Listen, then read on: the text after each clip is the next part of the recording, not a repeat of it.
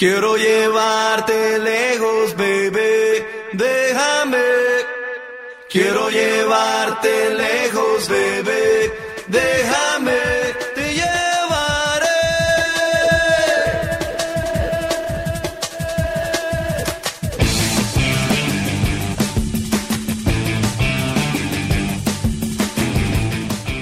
Pasaporte viajero.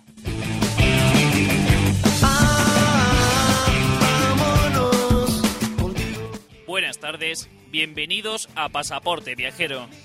Llega la Semana Santa y como en cualquier periodo vacacional, aprovechamos estos merecidos días para viajar a nuestro destino favorito o si estamos cansados de esa monotonía, visitar un nuevo lugar.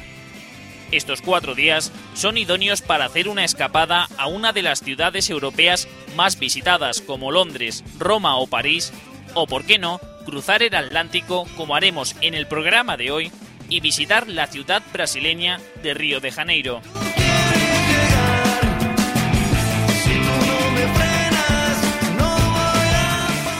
Como bien sabéis, podéis encontrarnos en www.pasaporteviajero.es o en las redes sociales de facebook.com barra pasaporteviajero o en twitter.com barra pviajero.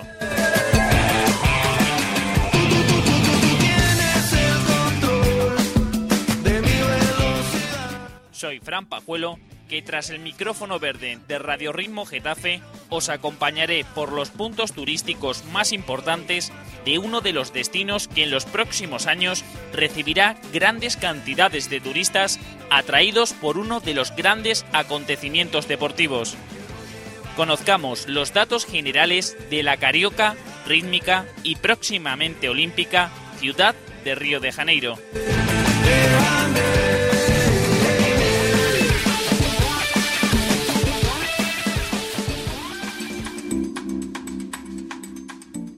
São Sebastião de Río de Janeiro, conocido comúnmente como Río de Janeiro, es la capital del estado del mismo nombre, ubicada en el sureste de Brasil. Fue la capital del Imperio de Brasil desde 1822, cuando la nación declaró su independencia de Portugal y conservó este rango hasta la inauguración de Brasilia en 1960. Es la segunda ciudad más poblada de Brasil, con más de 6 millones de habitantes, y ostenta el mayor tráfico internacional de turismo del país. También es el segundo destino turístico de América Latina y el primero de todo el hemisferio sur. Su historia comienza el 20 de enero de 1502, cuando fue alcanzada la bahía de Guanabara por los exploradores portugueses, en una expedición encabezada por el explorador portugués Gaspar de Lemos. Posteriormente, el 1 de marzo de 1565, el militar portugués Estácio da Sá fundó la ciudad con el nombre de São Sebastião de Río de Janeiro. Cuando el príncipe Pedro I proclamó la independencia de Brasil en el año 1822, decidió mantener a Río de Janeiro como capital de su nuevo imperio. La provincia se enriqueció con los lucrativos cultivos de caña de azúcar y de café. Durante el periodo conocido como República Velá, con las decadencias de sus áreas de café, el Estado perdió poder político, siendo desplazada por Sao Paulo y Minas Gerais. Con la proclamación de la República en las últimas décadas del siglo XIX, la ciudad enfrentó graves problemas sociales debido a su rápido y desordenado crecimiento. Con el declive de la esclavitud, la ciudad había comenzado a recibir grandes cantidades de inmigrantes europeos y los antiguos esclavos, atraídos por las oportunidades que se abrían allí para el trabajo asalariado. En los últimos años, con la llegada de Lula da Silva al poder de Brasil, ha mejorado notablemente el aspecto de la ciudad, aunque hoy en día aún sigue siendo preocupante los altos índices de violencia y pobreza que se pueden observar en algunos barrios de Río. El clima de Río de Janeiro es tropical atlántico, con veranos cálidos e inviernos suaves. Las temperaturas máximas pueden subir hasta los 35 grados y ocasionalmente superan los 40 grados en zonas interiores de la ciudad. Los meses más calurosos son diciembre y enero y los más fríos son junio y julio, normalmente con una media de 18 a 27 grados centígrados. El Aeropuerto Internacional Antonio Carlos Jobim, más conocido como Aeropuerto Internacional de Galeao, es el principal aeropuerto de la ciudad y recibe una media de 10 millones de pasajeros anuales. Río de Janeiro también cuenta con una red de metro formada por dos líneas que se integran con los servicios de ómnibus y de tren. Río de Janeiro se encuentra en un periodo de transformación de cara a los Juegos Olímpicos del año 2016, lo que sin duda cambiará la ciudad para ofrecer los mejores servicios en transporte, hostelería e infraestructuras de cara a recibir a los millones de turistas que visitarán la ciudad.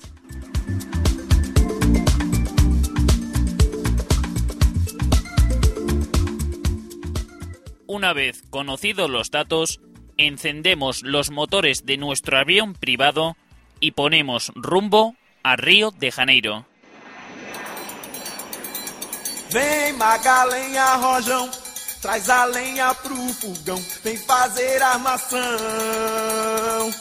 Hoje é um dia de sol, alegria de coió. Comenzaremos nuestra visita a Río de Janeiro por los edificios históricos ubicados en la zona centro de la ciudad. Llegaremos a esta zona en metro bajándonos en la estación Carioca de la línea 1 próxima a la Plaza 15 de noviembre.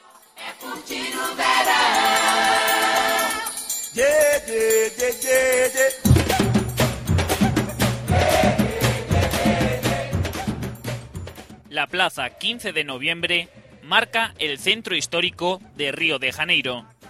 Dando un paseo por sus alrededores, encontraréis una gran cantidad de monumentos y edificios históricos construidos en la época colonial.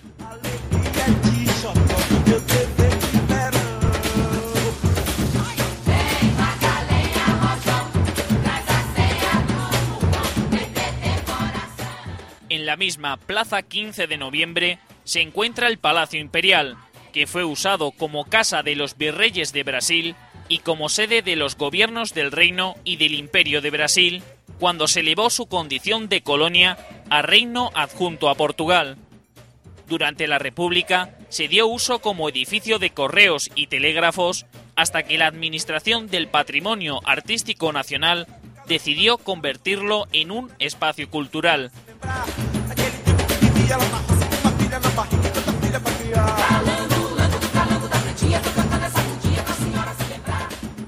Caminando hacia el norte, encontraremos la iglesia de Nuestra Señora de Candelaria, construida a finales del siglo XVI y que hasta finales del siglo XX sufriría diversas transformaciones.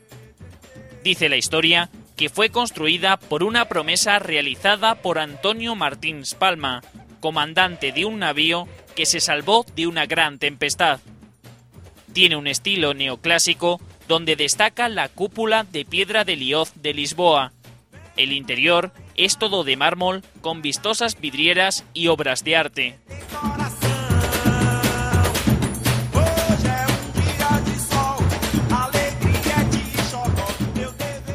Por último, en esta inmersión por el centro histórico de Río, continuaremos caminando hacia el norte para visitar el monasterio de San Bento. Este monasterio fue fundado en el año 1590 a petición de los habitantes de la recién fundada ciudad de São Sebastião do Río de Janeiro. Ubicado en el alto de una colina, posee una vista panorámica de la bahía de Guanabara y está considerado como uno de los más bellos conjuntos arquitectónicos del país, por su contraste entre el aspecto austero y sencillo de su exterior y la gran riqueza barroca que alberga en su interior.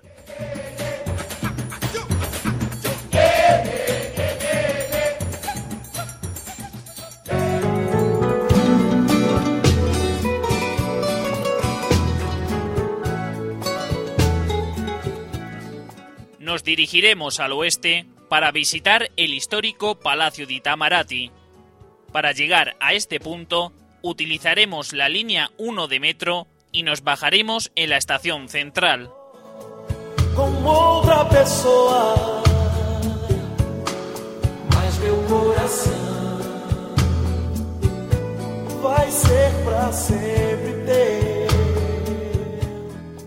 El Palacio de Itamaraty fue construido a finales del siglo XIX por el hijo del primer barón de Itamaraty.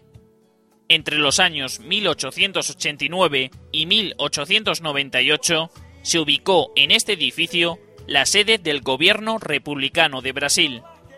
Posteriormente, se utilizó como sede del Ministerio de Relaciones Exteriores hasta que en 1960 se trasladara la capital de Brasil desde Río a Brasilia. A verdade é que é um mito que eu vivo sozinho, não sei te esquecer. E depois acabou a ilusão que eu criei. Emoção foi embora e a gente só pede pro tempo correr. Já não sei quem amou. La familia Itamaraty encargó el diseño de la planta del edificio a dos arquitectos franceses desconocidos, aunque oficialmente la obra está atribuida a José María Jacinto Revelo, discípulo de Grosjean de Montagny. El palacio, construido bajo la influencia de un marcado estilo neoclásico, tiene un patio interior donde hay un jardín con una colección de palmeras imperiales.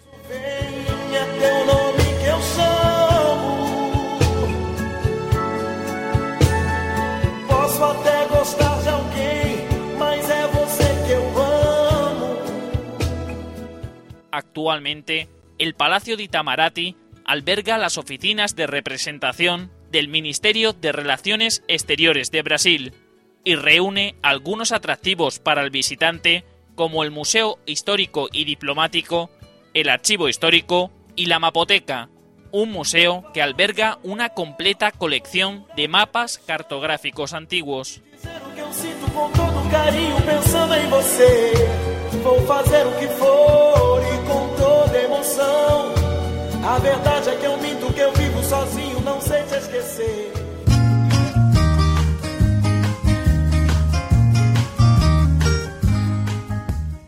Caminaremos hacia el sureste por la Plaza de la República hasta llegar a la comúnmente conocida como Catedral Metropolitana.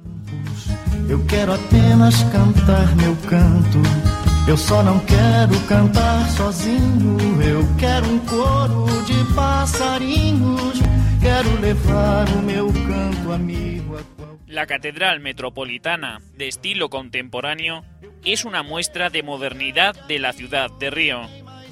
Fue inaugurada en el año 1979 bajo el nombre de Catedral de São Sebastião de Río de Janeiro. Esta catedral destaca bastante en comparación a lo que estamos acostumbrados en Europa, pero lo cierto es que en Brasil es muy habitual encontrar templos tan modernos como la Catedral Metropolitana de Río de Janeiro.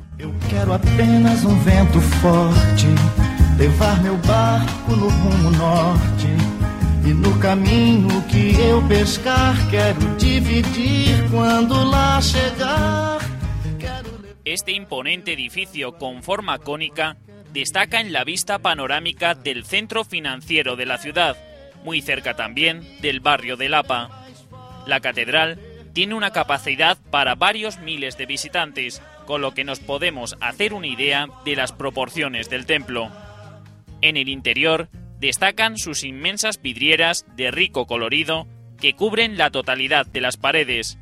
Las encontraremos en cuatro de ellas, colocadas en forma de cruz y que cubren cuatro lados del cono que forma el edificio. Esta catedral impresiona a todo al que la ve, pero no gusta demasiado entre los habitantes de la ciudad, ya que el diseño es armonioso pero muy sobrio. Quero levar o meu canto amigo a qualquer amigo que precisar. Eu quero ter um milhão de amigos e bem mais forte poder.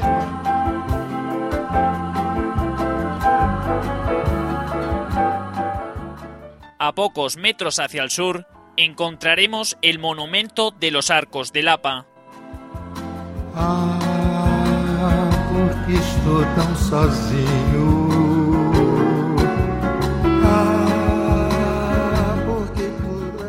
El acueducto da Carioca, también conocido como los arcos de Lapa, tienen una extensión de 270 metros de longitud y una altura de 64 metros. Su construcción se inició en el año 1744 con estilo románico y los 42 arcos que lo componen están considerados la estructura más importante de Brasil.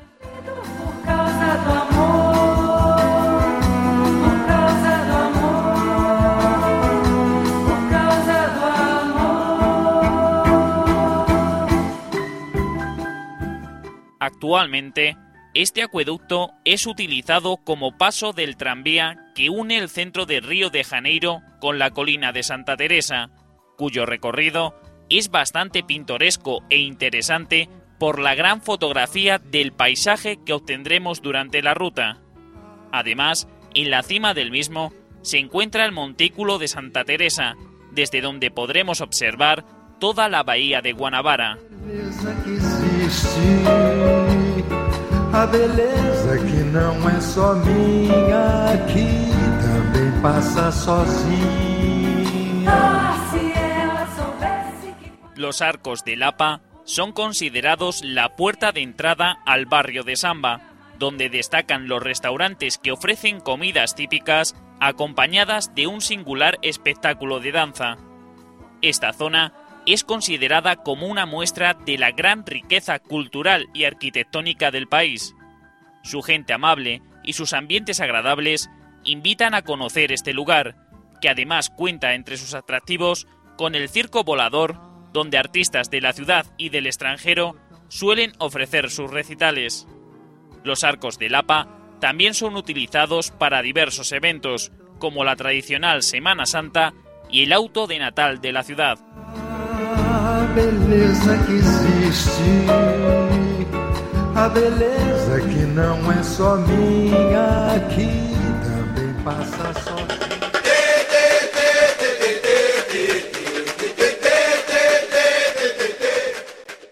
Nos dirigiremos hacia el oeste de la ciudad para visitar el famoso Sambódromo de Río de Janeiro. Cogeremos el metro en la línea 1 y nos bajaremos en la estación Plaza 11.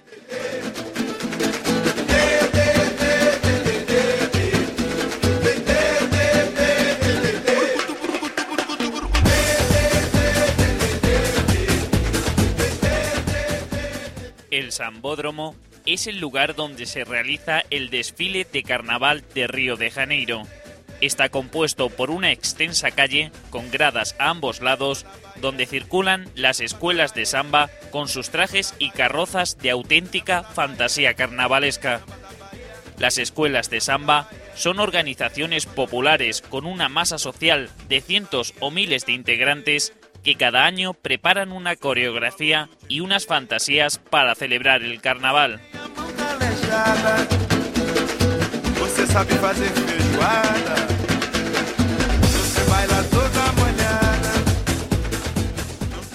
Durante la semana grande de carnaval se organiza el concurso de escuelas de samba, en el que todas salen a desfilar por el sambódromo ante la mirada de un público tan copioso como atento. Cada escuela prepara una gama de trajes de fantasía y unas carrozas totalmente motorizadas y equipadas con todo tipo de luces y efectos especiales, lo que provoca que su recorrido sea una auténtica exaltación de movimiento, color y ritmo.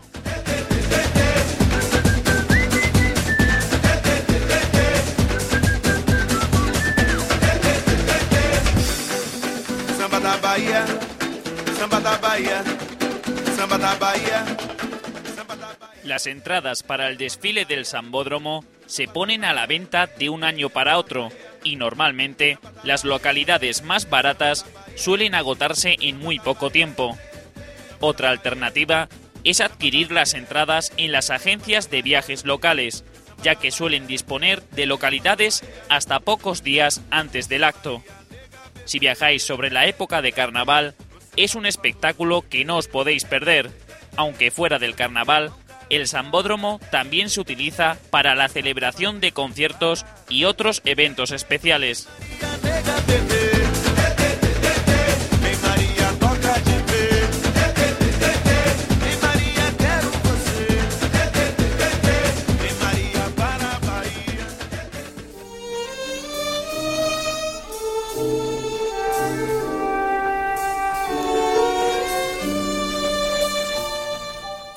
En nuestro próximo destino nos dirigiremos más al oeste para visitar el Museo Nacional de la Universidad Federal de Río de Janeiro. Volveremos a coger el metro, esta vez en la línea 2, y nos bajaremos en la estación San Cristóbal.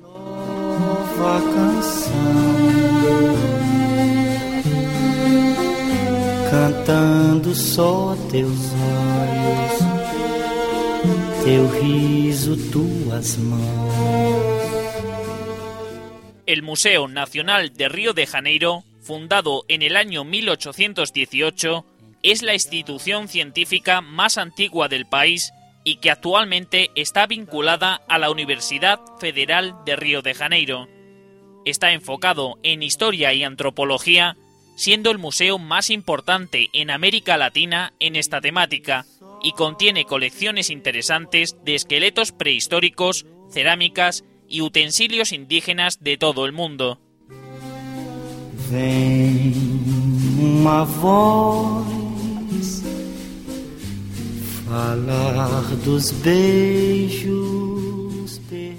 La sede del museo se encuentra en la Quinta de Boavista, dentro del Palacio de San Cristóbal, donde se ubicó entre los años 1892 y 1889 la familia imperial. Se trata de un edificio emblemático donde nació don Pedro II, último emperador de Brasil, y donde se realizó la primera Asamblea Constituyente Republicana.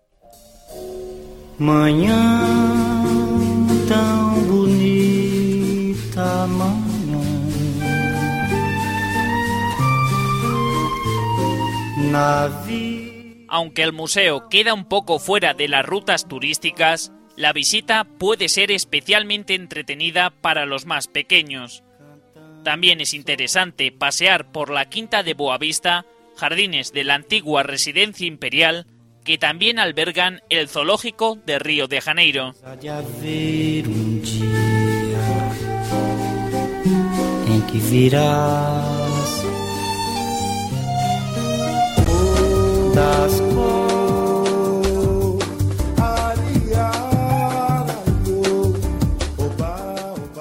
En nuestro próximo destino visitaremos uno de los estadios de fútbol más importantes de la historia de este deporte.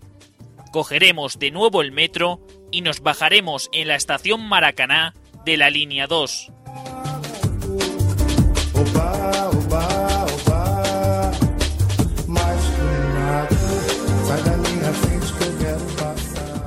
El estadio Maracaná es uno de los puntos más visitados por turistas de todo el mundo y está considerado un símbolo del deporte y la cultura no solo de Río, sino de Brasil entera. Construido para ser el estadio más grande del mundo, lo consiguió durante un tiempo. Fue sede del Mundial de Fútbol de 1950 y en él se jugó el partido de la final ante 200.000 espectadores que ganó Uruguay a Brasil, hecho que se recordará a lo largo de la historia como Maracanazo. Sucesivas reformas para adaptar el estadio a las normativas de la FIFA han hecho reducir la capacidad de Maracaná a casi 74.000 espectadores.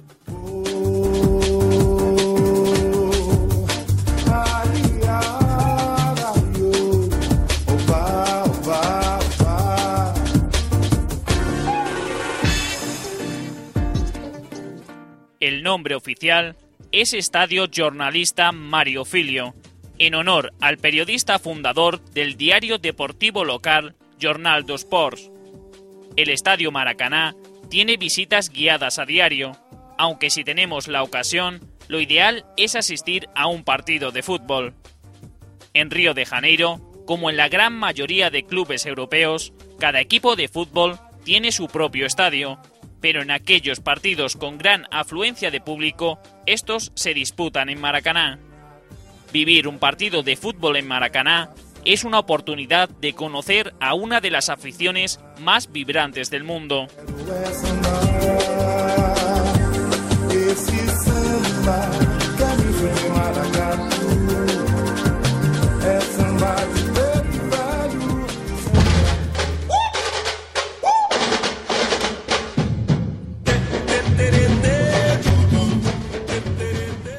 Nos trasladaremos al extremo este de Río para realizar la subida a la colina de Pau da Xúcar.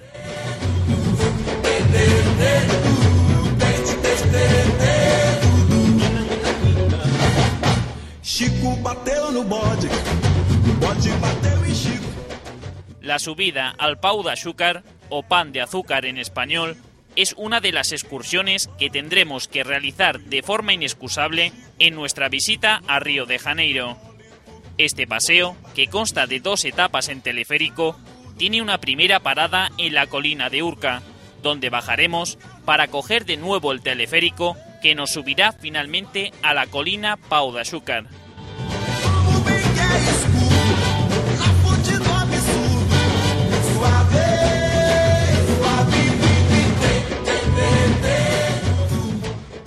Esta excursión nos permitirá gozar de unas vistas increíbles de Río de Janeiro y desde donde podremos apreciar su entorno privilegiado. El Pau de Azúcar está situado en un lugar muy atractivo, muy cerca del centro de la ciudad, de la ensenada de Botafogo y de la gran bahía de Guanabara, justo en el lugar donde se abre al Océano Atlántico. Desde este lugar podremos admirar los puntos más interesantes de la ciudad.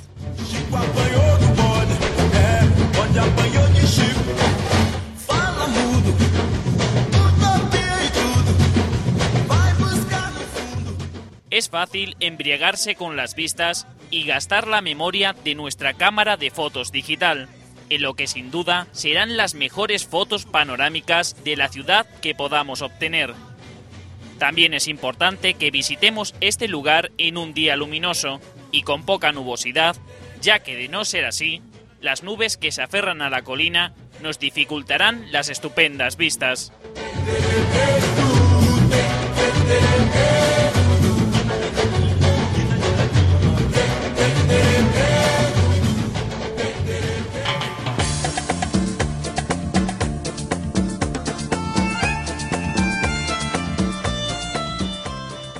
Después de tantos monumentos, es hora de visitar la famosa playa de Copacabana. Llegaremos a esta zona en metro bajándonos en la estación Siqueira Campos de la línea 1.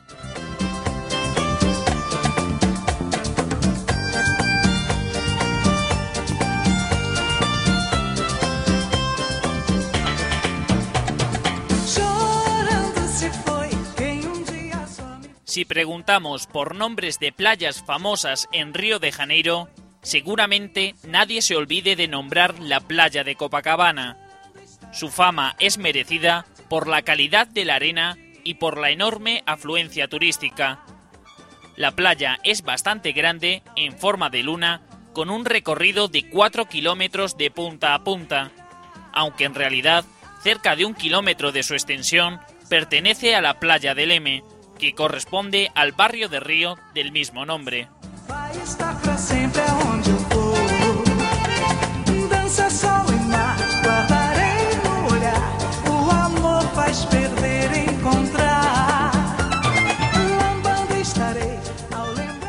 Copacabana también es un populoso barrio de Río de Janeiro y uno de los que tiene más densidad de población del mundo. El barrio está lleno de hoteles, restaurantes, discotecas y todo tipo de ofertas de ocio y servicios, ya que esta zona recibe el mayor número de turistas durante el año.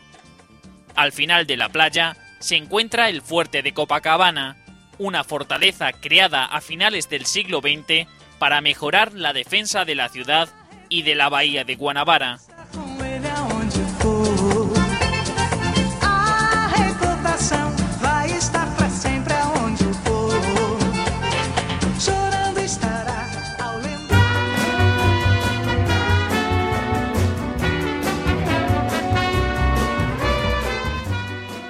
Después de un merecido chapuzón, seguiremos nuestra ruta para visitar el Jardín Botánico.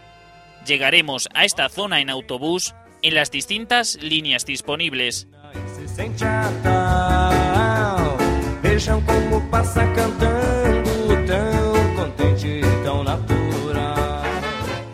El Jardín Botánico de Río de Janeiro, con 137 hectáreas, 54 de ellas cultivadas, sorprende por su gran tamaño y por su rico patrimonio. Este jardín botánico, reconocido mundialmente por su calidad, es un museo vivo con cerca de 11.000 especies vegetales de todo tipo. Tiene diversas zonas interesantes para recorrer, como un orquidiario, un cactario, una zona de plantas carnívoras e infraestructuras como lagos, pasos de agua y jardines con un gran interés paisajístico.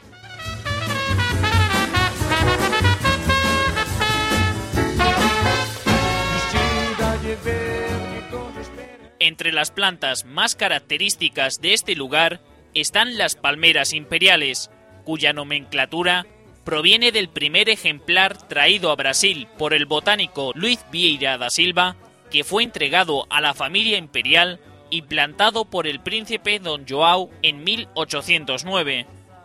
Todas las palmeras imperiales de Brasil son descendientes de esta. También hay otras especies vegetales de gran interés como el pau do Brasil, la planta de la que proviene el nombre del país y el símbolo nacional.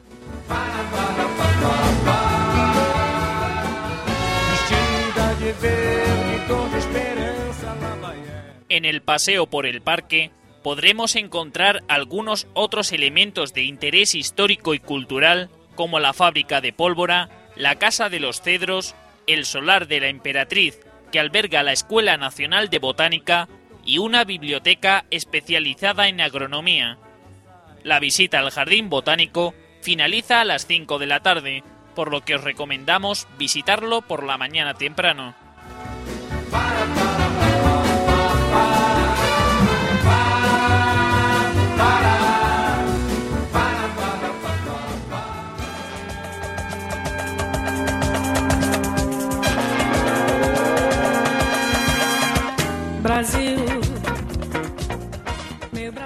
Al oeste del jardín botánico encontraremos el bello paisaje del Parque Nacional de Tijuca. Para visitar este parque, os recomendamos que lo contratéis en las múltiples agencias de viajes locales que encontraréis en Río de Janeiro.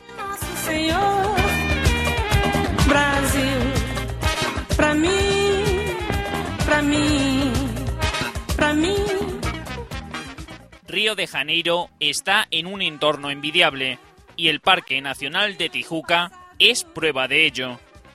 Las montañas Pedra de Gabea, Pedra Bonita, Paineiras, Corcovado y la Floresta de Tijuca forman parte de este estupendo Parque Nacional. Estos lugares, que en principio se utilizaron para el cultivo de café, fueron reforestados en el año 1860 con su vegetación original. Estos se llevaron a cabo por orden del emperador don Pedro II, en un intento de preservar los recursos naturales de la que era entonces la capital del Reino de Brasil.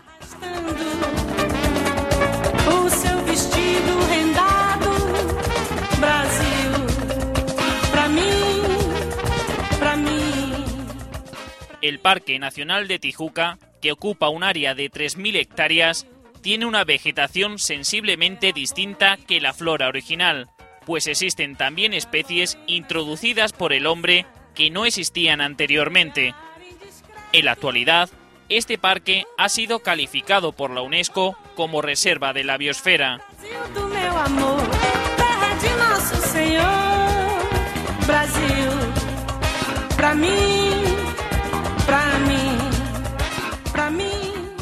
El parque es ahora un amplio lugar de recreo, con numerosas instalaciones e infraestructuras para la visita y el ocio ecológico.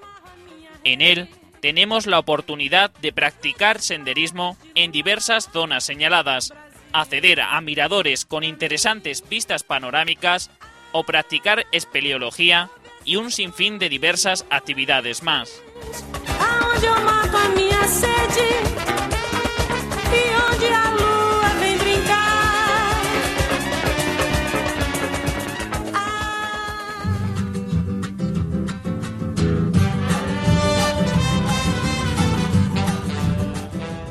Para finalizar, visitaremos la colina del Corcovado, donde se ubica el monumento del Cristo Redentor. Cogeremos el tranvía en la calle Cosme Velo número 513 que realizará una bella travesía hasta la cima de la colina.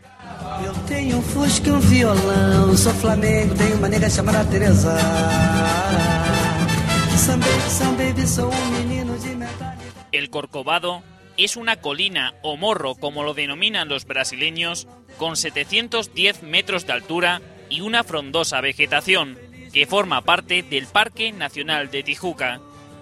Esta colina, muy vertical, se encuentra en un lugar estratégico desde el que se domina la ciudad entera y en cuya cima se sitúa una colosal estatua de Cristo mirando la ciudad, símbolo de Río de Janeiro y de Brasil.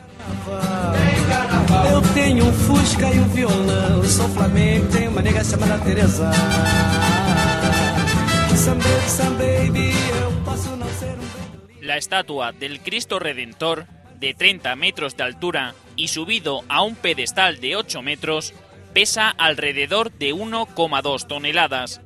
Fue inaugurada en el año 1931 para conmemorar el centenario de la independencia brasileña y es obra del escultor francés Landowski. La visita a este lugar es sin duda una de las atracciones imprescindibles de Río de Janeiro, por el horizonte visual que obtendremos en la cima, con toda la ciudad y sus alrededores a nuestros pies.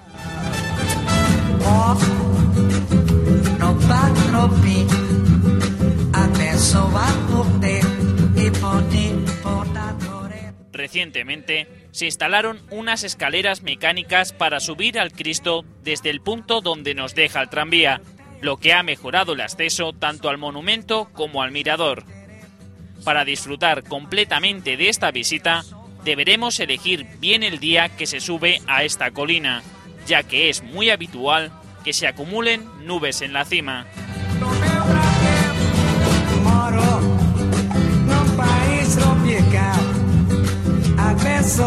Por e bonito por natureza.